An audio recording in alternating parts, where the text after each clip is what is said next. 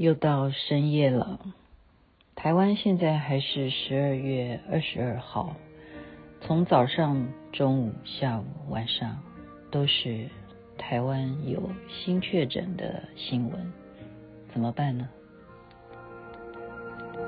如果痴痴的等某日，终于可等到一生中最爱，谁介意你我这不清楚未来，何曾愿意我心中所爱，为天条孤单看海。谭咏麟所演唱的《一生中最爱》是我非常喜欢的歌曲。嗯，为什么要挑一生中的最爱呢？这里是。星光夜雨徐雅琪，因为这个新闻呢，哦，就是有确诊的，他是一个机师，据说啊是跟女朋友见面，把这个病毒传染给他，所以造成现在很多人会说，哇，那他曾经去过哪里哪里哪里，这个真的是要小心。今天跟英文老师聊天呢，因为圣诞节快到了。很有名的一个传说，圣诞老公公会在圣诞节来的时候会给你礼物，对不对？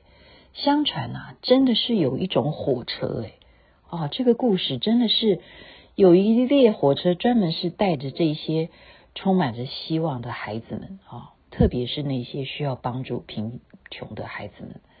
圣诞老公公就用一个列车呢带他们到北极去，然后有一个男孩呢，哇，他在。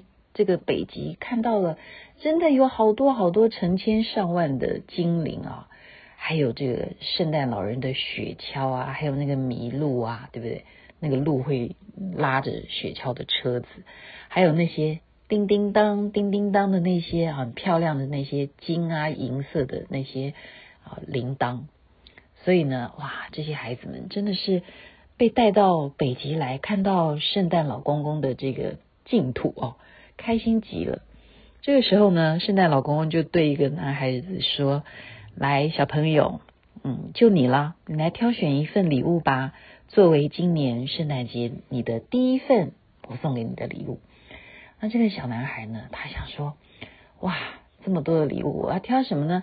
那我不挑其他的礼物，我要挑那个雪橇上面的那个铃铛啊！”所以他就去取了。圣诞老公公的一个银色的铃铛呢，把它放到了他自己的衣服的口袋里头去，他把它收藏好。哇，那圣诞老公说：“好啦，那现在今天大家都得到了大家的圣诞礼物啊，每个孩子都很开心，就咻就雪橇就开走了。所以呢，这个故事呢，回到了现实啊，这个男孩呢，就拿了他的铃铛的人呢，就要告诉其他所有的小朋友们说：我。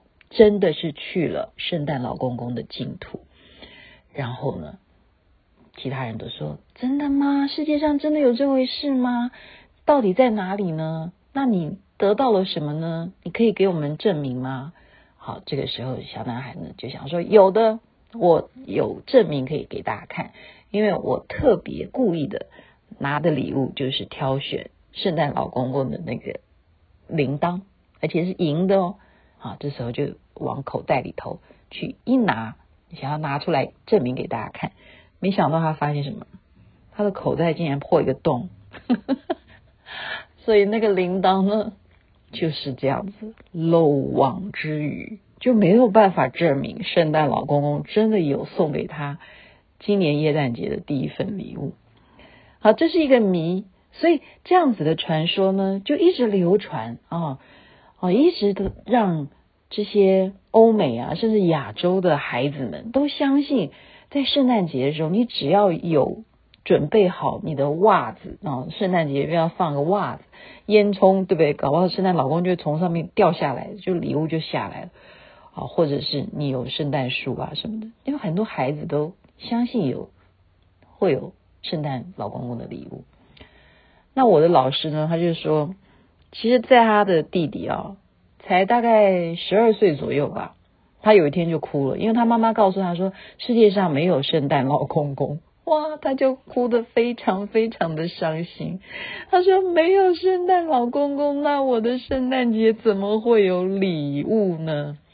哦，所以其实孩子们呢，他们喜欢听神话传说的原因啊，还是来自于他们喜欢要一些世界上看不到的啊，真的是遥不可及的，然后绝对是很好听的传说故事，然后还有得到礼物。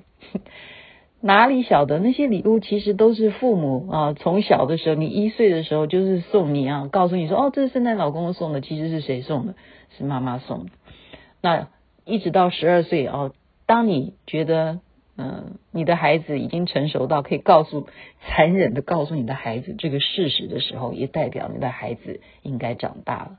所以因此呢，现代人就会把圣诞节这个。老公公送礼物这件事情转换成什么？朋友之间互相赠送礼物啊！我觉得今天老师问我一句话，我觉得我讲的也是事实。老师觉得蛮惊讶的啊！他说：“你相信世界上有圣诞老公公吗？”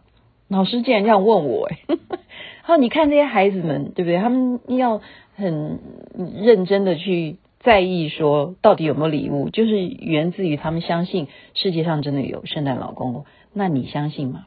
然后我就回答我老师说，我相信。那老师说，为什么你相信？我说，因为人在他的内心里头都有一种力量。当一个事情被很多人很多人相信的时候，它一定会产生一种念力，然后那种念力。如果越来越多，越来越多，一定会把不可能的事情去实践。所以我这样讲了，老师无话可说啊。老师觉得说你讲的也蛮有道理的，就有如我们现在大家一起努力的啊念咒啊，或者用你的祈祷的力量希望这个疫情能够赶快过去。每一个人都有同样的这一个信念，一定有一天我们是可以成功的。另外一点，我想说的是。今年什么是最好的圣诞礼物？那当然就是把自己照顾好，请你出门一定戴上口罩，然后勤洗手。即使你有一生最爱的人相见，请你还是保持距离，以策安全。因为假如他的过去的游历史有一些疫情的状况的话，那还是把那份爱。埋藏在内心，好好的隔离十四天再说吧。